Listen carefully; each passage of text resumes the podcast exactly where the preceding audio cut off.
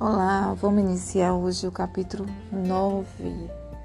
Eu quero me desculpar mais uma vez, eu não pude voltar. É, acho que on, ontem não deu para mim parar, não sei se na sexta eu consegui gravar, não lembro agora. Mas tudo muito corrido. E eu tenho tido prioridades em momentos para quando. É, vejo o que dá para me fazer o episódio, eu corro logo para fazer, para eu não parar com esse, com esse livro. E eu quero aqui ler com vocês hoje o capítulo 9, iniciar essa leitura, que diz assim: vencendo e solucionando qualquer conflito.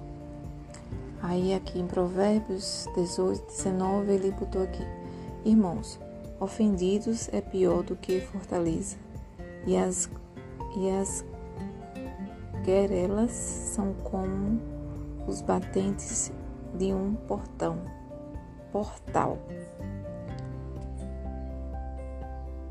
É, Provérbios 18 e 19. Continuando aqui, ele diz: Que goste ou não, conflitos e adversidade fazem parte inevitável da vida. Porém, de acordo com Salomão, eles servem a propósito.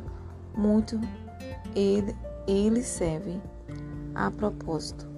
Muito importante, muito importante que raramente seriam alcançados de outra maneira. Se você souber lidar com eles de forma correta, os resultados serão positivos e os seus relacionamentos no trabalho e em casa se fortalecerão. Se lidar de forma errada, os resultados serão negativos, prejudicando sua felicidade e seu potencial e seu potencial sucesso. Tentar solucionar diversidades ou conflitos sem as estratégias de Salomão é praticamente impossível. Talvez você consiga, mas terá de enfrentar muito estresse, inúmeros riscos. É bem provável que fracasse. Quando Ellen, quando Rutherford defendeu junto aos diretores da Detroit Automobile Companhia e a política de produzir carros para mais, mais baratos para o mercado inexistente das massas, ele perdeu a briga e foi despedido.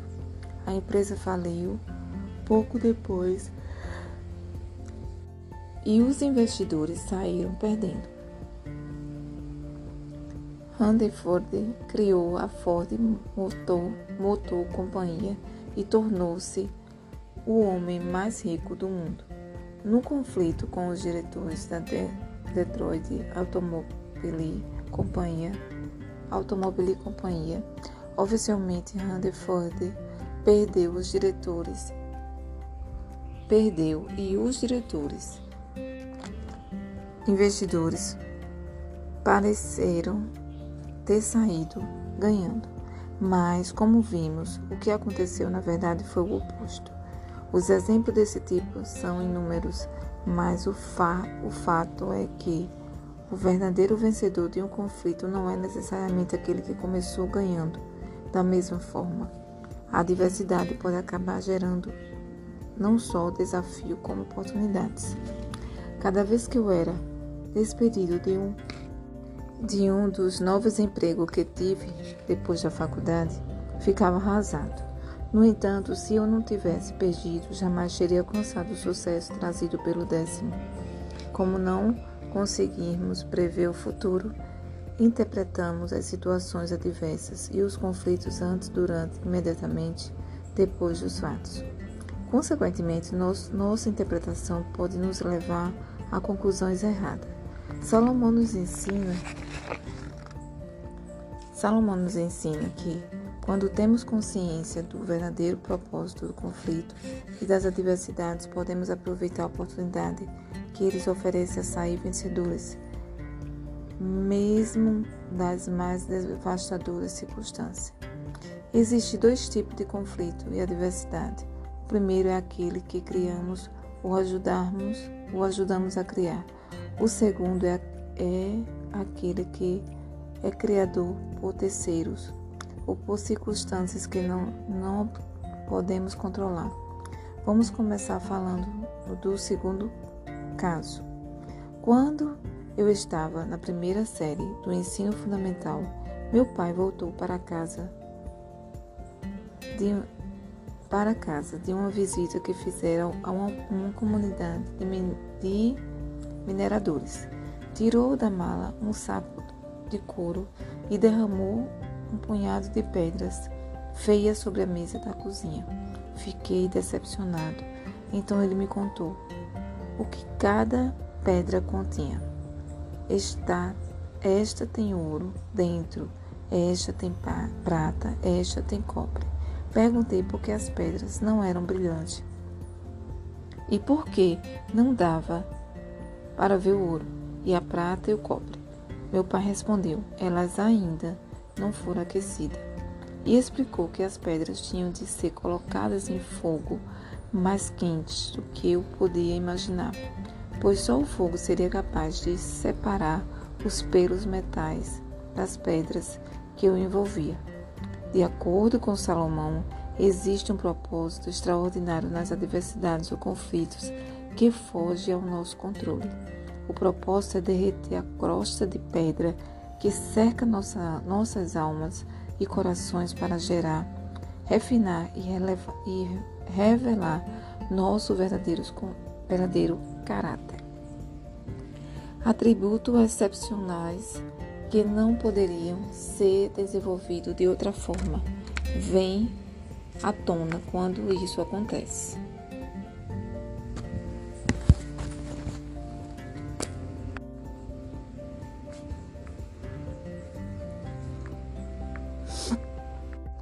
Como no processo de refinação de ouro e da prata, nós nos tornamos muito mais forte emocional, psicológica espiritualmente.